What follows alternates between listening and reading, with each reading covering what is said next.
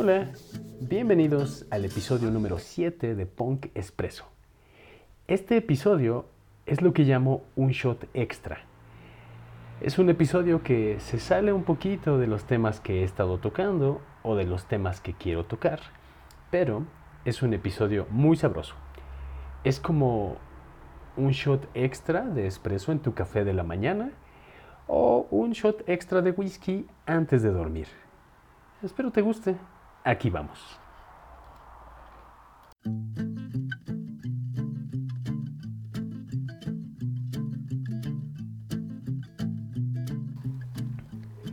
Hoy vamos a platicar de el estrés.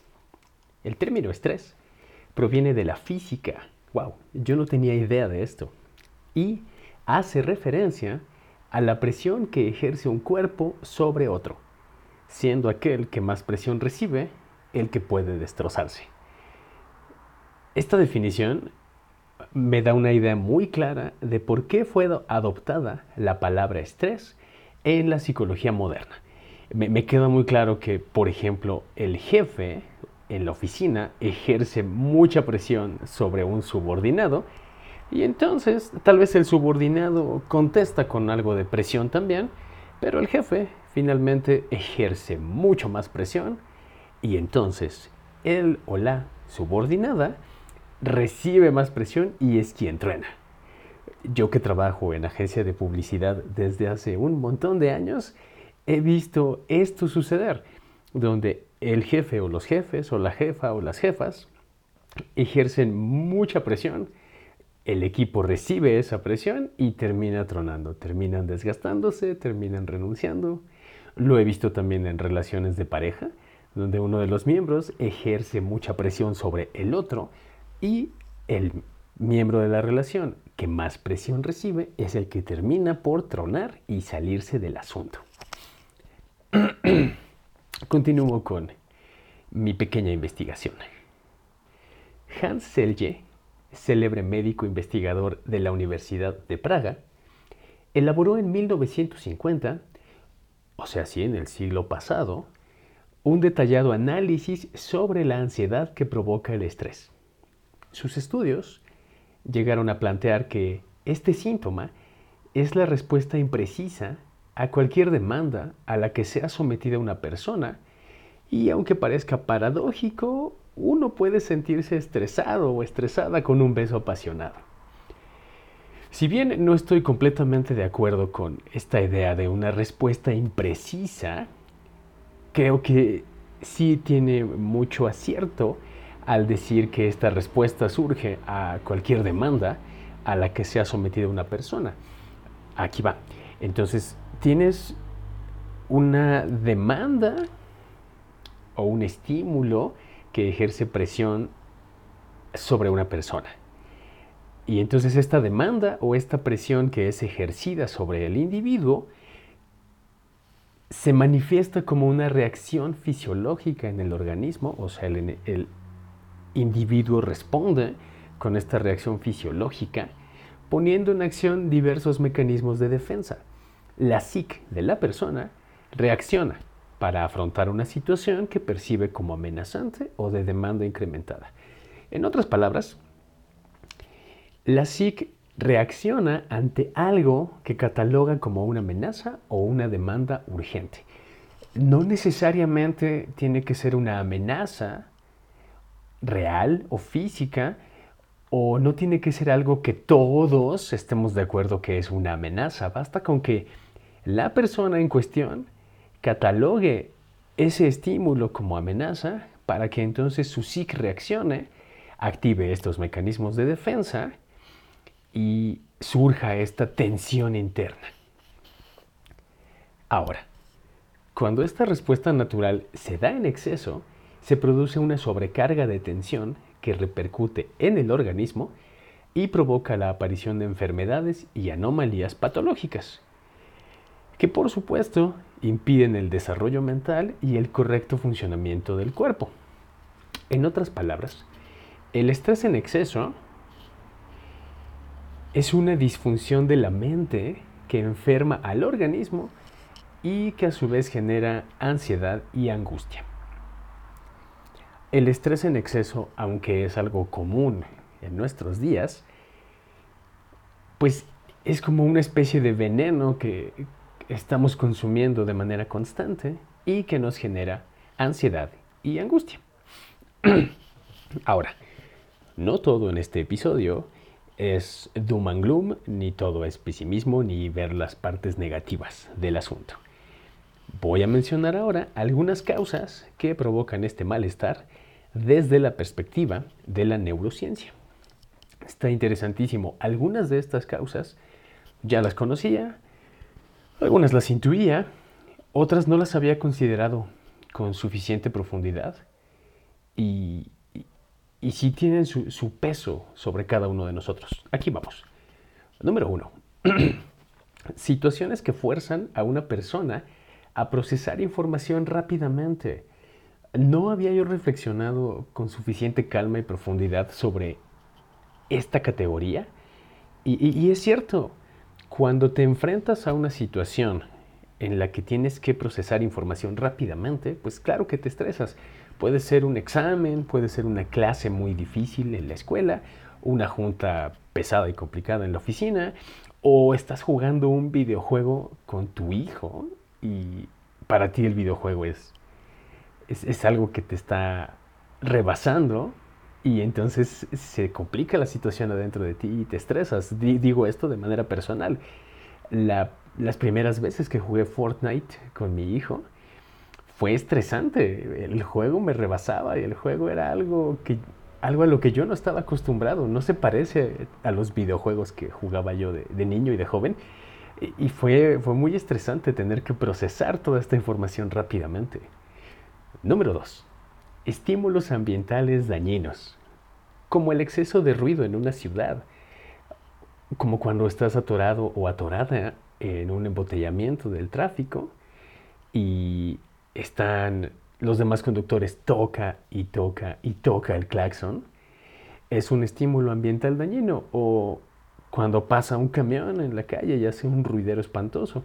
A mí en lo personal me desquicia mucho la campanita del camión de la basura en la Ciudad de México.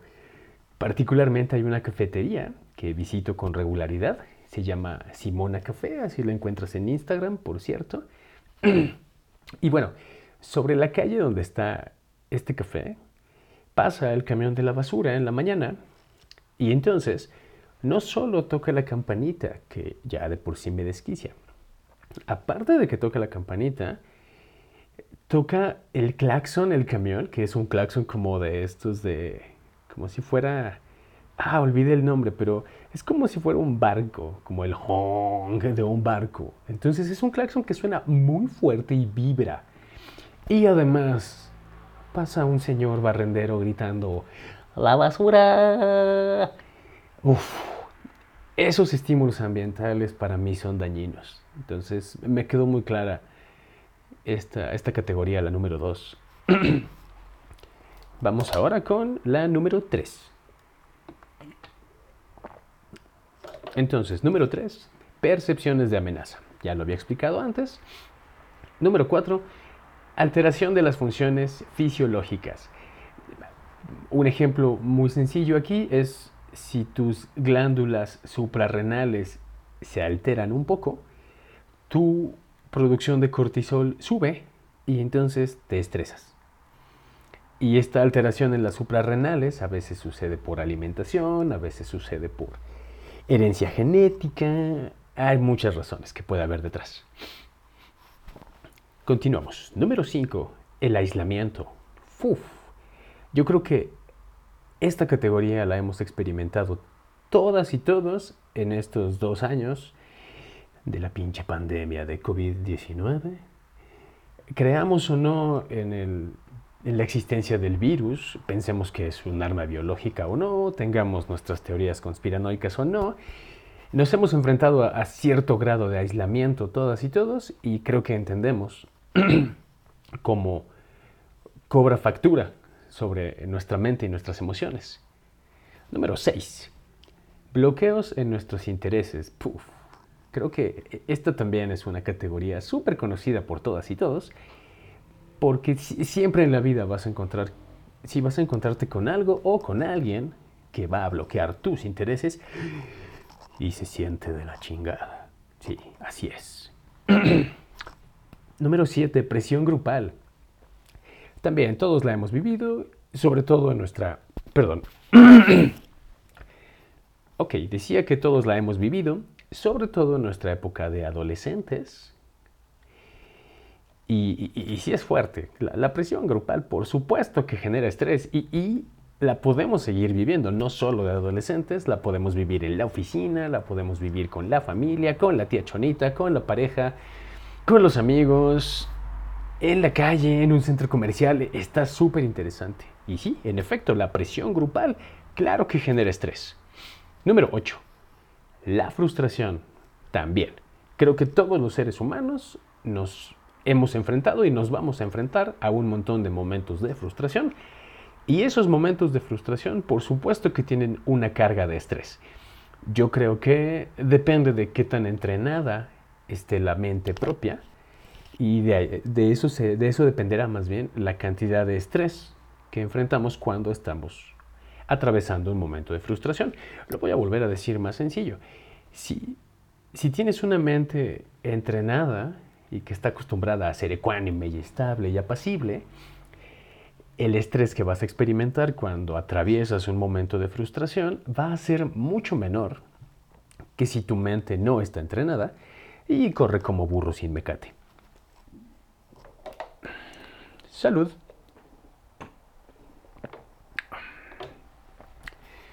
Número 9. Este, esta categoría también es común a toda la humanidad. Una, dos, tres, cuatro veces nos hemos enfrentado a ella. Y es no conseguir los objetivos planeados. ¡Puf! Ahí está, drop the mic, get out of here. Híjole, es que, o sea, puede, esta categoría aplica un montón de áreas de nuestra vida. Puede ser un examen en la escuela que reprobamos, puede ser un pastel que estamos horneando y nos queda horrible, unos huevos estrellados que no nos salen, que la chica o el chico con el que queremos tener una relación de pareja nos diga que no o nos deje, que vayamos a buscar boletos para el cine o para un concierto y que no haya para el día que queremos. Y así podría yo enumerar un montón de cosas. Eh, objetivos planeados u objetivos planteados no tienen que ser solamente objetivos de empresa o de trabajo o económicos o escolares o sea, tu objetivo puede ser, me voy a despertar y me voy a hacer un café y después me voy a la oficina o me siento a trabajar ahora que hacemos home office. Y te despiertas y se te descompone la cafetera. Y entonces no consigues tu objetivo planteado. y claro que tiene una carga de estrés. Tengo un conocido que es un, es un monje zen, ya lleva años siendo monje zen, es muy fan del café y hace varios años se le rompió la prensa francesa y fue suficiente para que ardiera Troya y perdiera el estilo zen por un momento. Número 10. Relaciones sociales complicadas o fallidas. También creo que todos entendemos de qué se trata el estrés, de las relaciones sociales, complicadas o fallidas. No hay mucho que explicar. Todos hemos tenido papá y mamá que pueden ser un pain in. Todos hemos tenido compañeros y compañeras de escuela que pueden ser un pain in the. Maestros, compañeros de trabajo, conductores en la calle, otros peatones, otros ciclistas, etcétera, etcétera, etcétera. ok, ahora, dentro de la investigación que hice, encontré que eh, podemos abordar el estrés bajo los criterios que propusieron la doctora Susan Folkman y el doctor Richard Lazarus en su libro Stress, Appraisal and Coping, editado en 1984. Sí, ya es un libro viejito, pero yo no lo conocía, para empezar. Y número dos, las categorías o los tipos de detonantes de estrés o de acontecimientos estresantes. que mencionan se me hacen muy interesantes y van muy de la mano de cosas que dice el budismo. Muy bien, a ver, para estos dos doctores, el estrés psicológico implica una relación particular del individuo con el entorno. Y entonces se encuentran cuatro categorías de acontecimientos estresantes. Categoría 1 son los estresores únicos, que hacen referencia a cataclismos y a cambios drásticos en las condiciones del entorno de la vida de las personas. Tormentas, terremotos, erupciones volcánicas. Y, de hecho no solo tormentas, puede ser solamente una lluvia súper intensa que provoca una inundación en tu calle y ya. Es un estresor único, te va a generar estrés obviamente y bueno, de este tipo son. Categoría número 2, los estresores múltiples, que se corresponden con cambios significativos y de trascendencia vital para las personas. Estas de las categorías, más bien, esta es la categoría que siento más vaga y creo, según yo, que se refiere a, por ejemplo, los cambios que vamos a experimentar todos a lo largo de la vida conforme nuestro cuerpo se va desarrollando. Vas a pasar de ser niño, bueno, de bebé a niño, y luego a niño más grande, y luego adolescente, y luego a joven adulto. Y esos cambios múltiples provocan estrés. No siempre, no todos, pero sí provocan estrés. Entonces creo que va por ahí. Número 3. Esta categoría se me hace muy interesante, sobre todo para las personas que vivimos en países en vías de desarrollo. Y esta categoría es Estresores cotidianos. Se refieren al cúmulo de molestias imprevistos y alteraciones en las pequeñas rutinas diarias. Sí, por lo menos en la Ciudad de México, estos estresores cotidianos de verdad son cotidianos y, son así miles. tal vez no son miles, tal vez son cientos. Pero de que los hay, los hay y estamos súper, súper claros con ellos, creo yo. Es, por ejemplo, un clásico de la Ciudad de México cuando yo tenía que salir y tomar el, metro, que es este transporte subterráneo. Y entonces salía y estaba llenísimo el metro, no me podía subir al, al tren que venía porque éramos demasiada gente.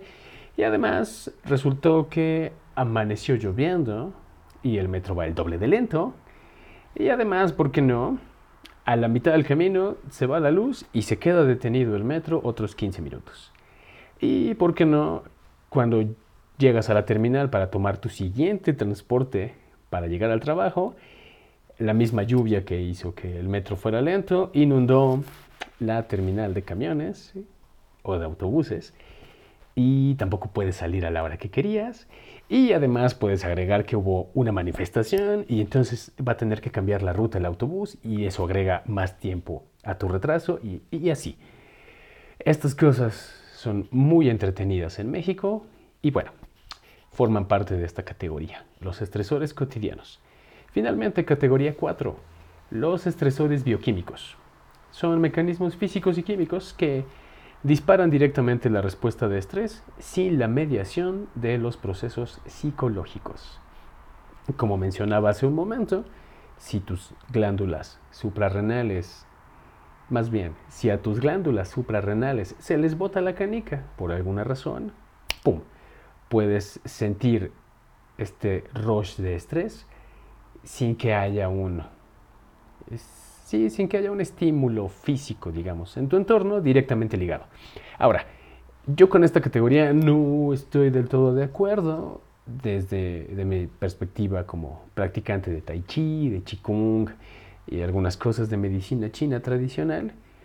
Es, es muy raro que haya estresores bioquímicos en el cuerpo así como así regularmente tienen que ver con algo que uno hizo o algo que uno dejó de hacer, algo que pensaste, algo que sentiste, algo que viste en tu mente, algo que comiste, que detona este, esta respuesta de estrés. Pero bueno, aquí está esta categoría y se me hizo interesante reflexionarla.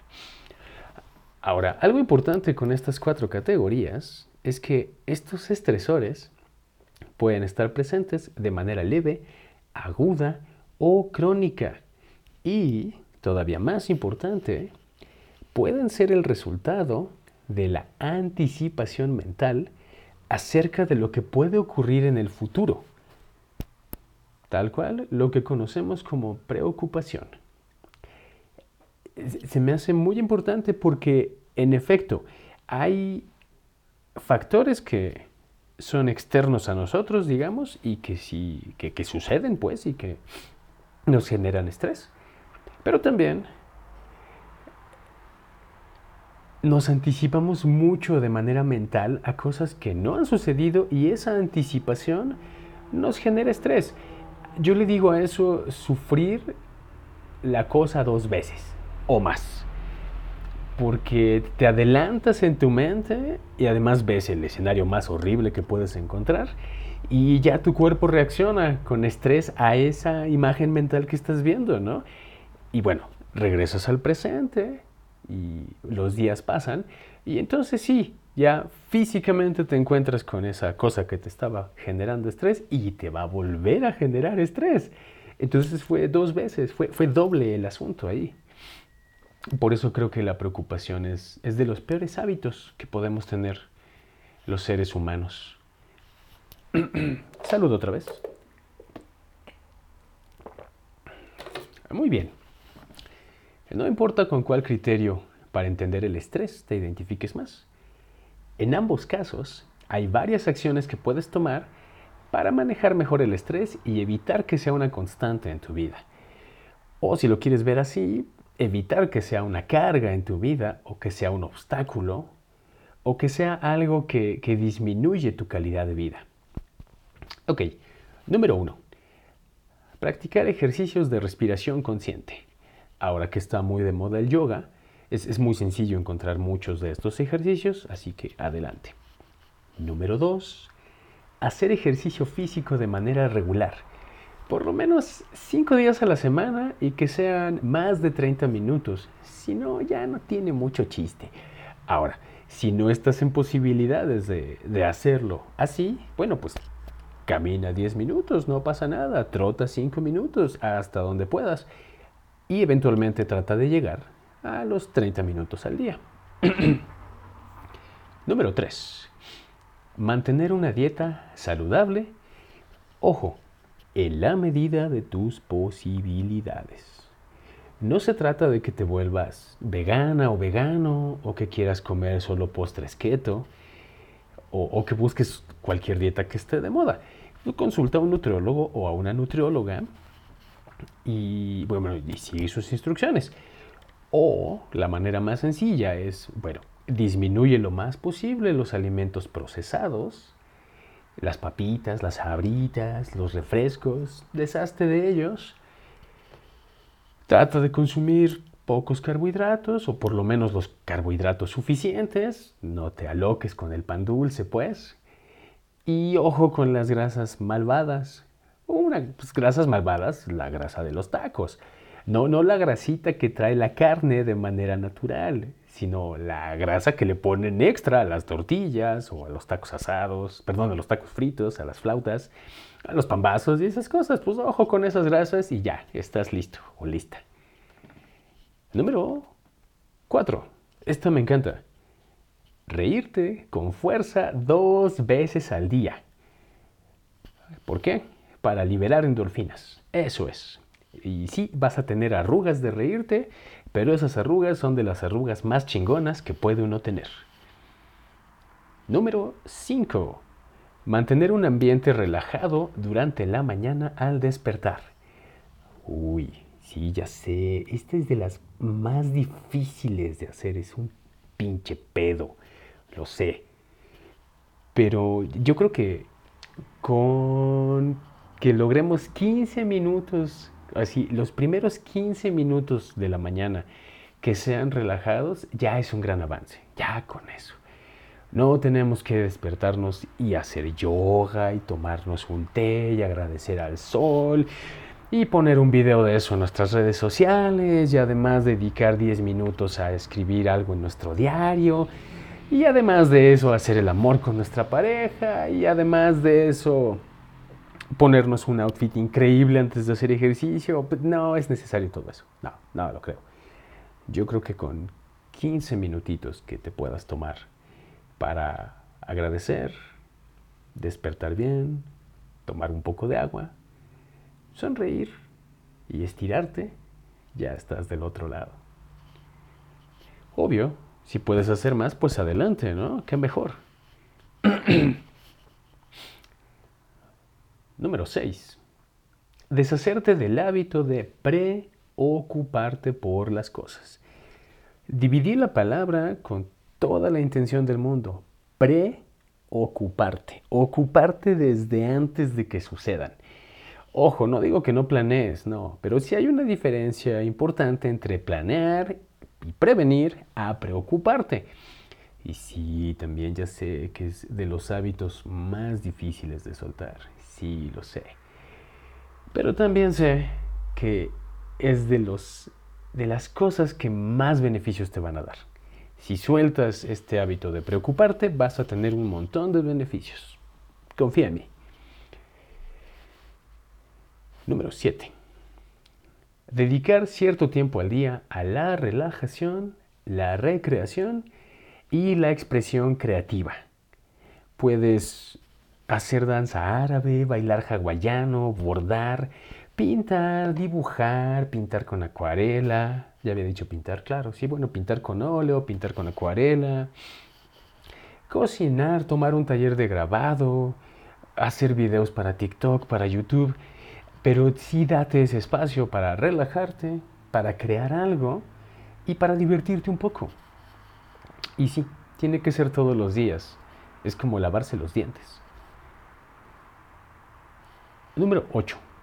Tener una práctica espiritual que no necesariamente es tener una religión o tener un paradigma de vida o filosofía de vida que te permita desengancharte de uno o varios detonantes de estrés. Dicho de manera más sencilla, tener una filosofía de vida que te permita mandar a la chingada un montón de cosas sin culpa y ser feliz con ello. Entonces, pues busca algo que te ayude a hacer eso. Número 9. Meditar 5 minutos al día. Hoy en día tienes un montón de opciones. Puedes meditar con Swami Salami, puedes meditar con Mar del Cerro, puedes meditar con Juan Silva, puedes meditar con Blanca de Corazón Espiritual, puedes meditar con Jivan Binod, puedes meditar con un montón de maestros diferentes, así que no hay pretexto. Cinco minutitos al día con la técnica que más te guste, la que mejor te acomode y listo. Sugerencia personal, a mí me funciona increíble el sasen del budismo zen, particularmente una variante que se llama Shikantasa. Si eres suficientemente ñoño y lo buscas, cuéntame cómo te fue. ñoño o ñoña, por cierto. Número 10. Llevar un diario. Ok, aquí con el diario es importante aclarar que manténlo simple, manténlo fácil, cinco minutitos al día pueden ser suficientes y no tienes que escribir cosas como, querido diario, hoy en la mañana me tomé un café y me preparé para irme al trabajo y entonces las cosas empezaron a tomar otra dirección. No necesariamente tienes que escribir así, puedes ser muy conciso, muy concisa, o puedes echarle mucha crema a tus tacos, como decimos en México. El asunto es que no queremos que llevar un diario se convierta en un factor de estrés. Así que manténlo suave, manténlo simple y no te compliques, ¿sale? Por favor. Y tampoco lo hagas caro. O sea, un pinche cuaderno de la papelería y una pluma Vic funcionan muy bien. Claro que si te quieres comprar una Moleskine mamona nice, puedes, no pasa nada, pero que no te genere estrés, por favor. Número 11. Sonreír todos los días. Importantísimo también, muy ligada a la número 4, reírte con fuerza. Ambas prácticas generan un montón de endorfinas, son excelentes drogas naturales incluidas en nuestro cuerpo. Salud una vez más.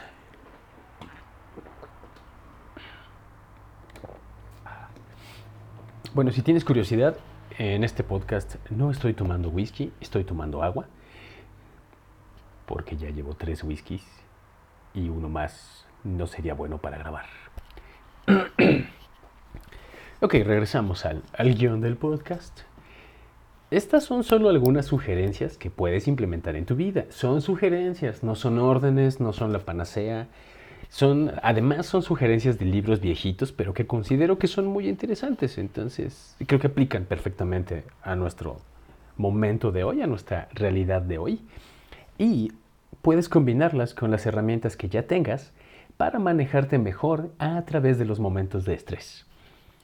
Espero de corazón que te sean útiles y por favor, si tienes alguna técnica o herramienta que me quieras recomendar, mándame un correo a nadamasjuan.gmail.com Lo repito, nadamasjuan.gmail.com Ah, eso es todo por esta ocasión. Espero te haya gustado este shot extra. El guion para este episodio lo hice usando fragmentos del texto del libro. No, a ver, sí, es que el, título del libro es El libro de la paciencia. Y bueno, el guion salió de fragmentos de el texto del libro. El libro de la paciencia está editado por Casa Tíbet México. Está bastante bueno el libro, la verdad, me ha gustado mucho. Hay cosas que dice que yo ya sabía sobre el budismo y sobre la mente.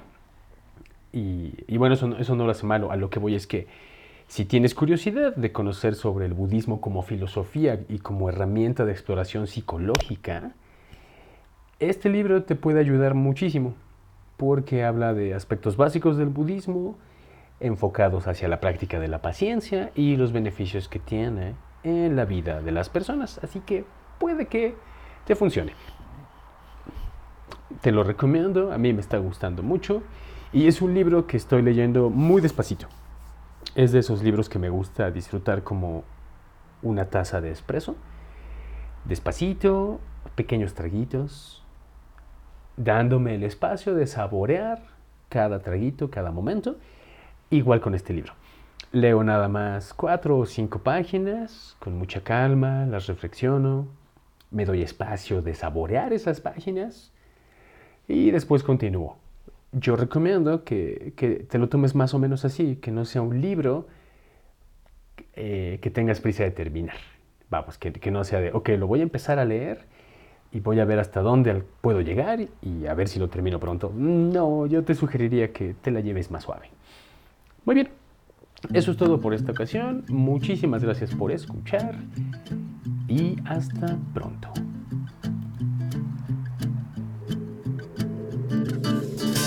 Antes que la luz nos abandone,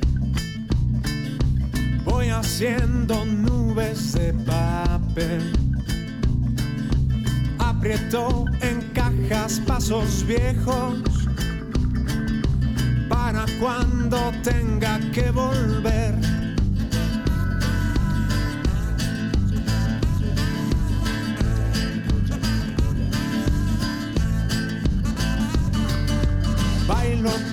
muerte entre tus piernas.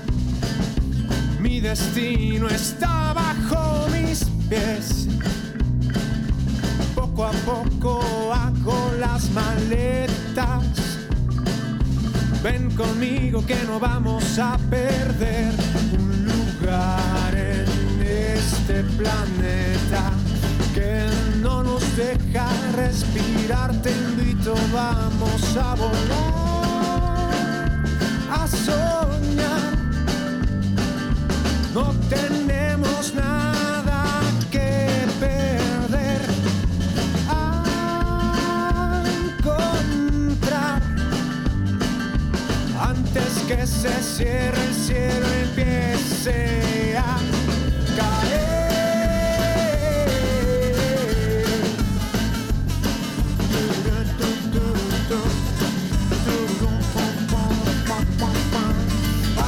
donde habitan nuestras vidas. Cada paso que vencimos con la piel. Saludo al tiempo que hoy espera. Atracaban días de volver a hacer lo que queremos, a encontrarnos en la vida. Ven, te invito, vamos a volar,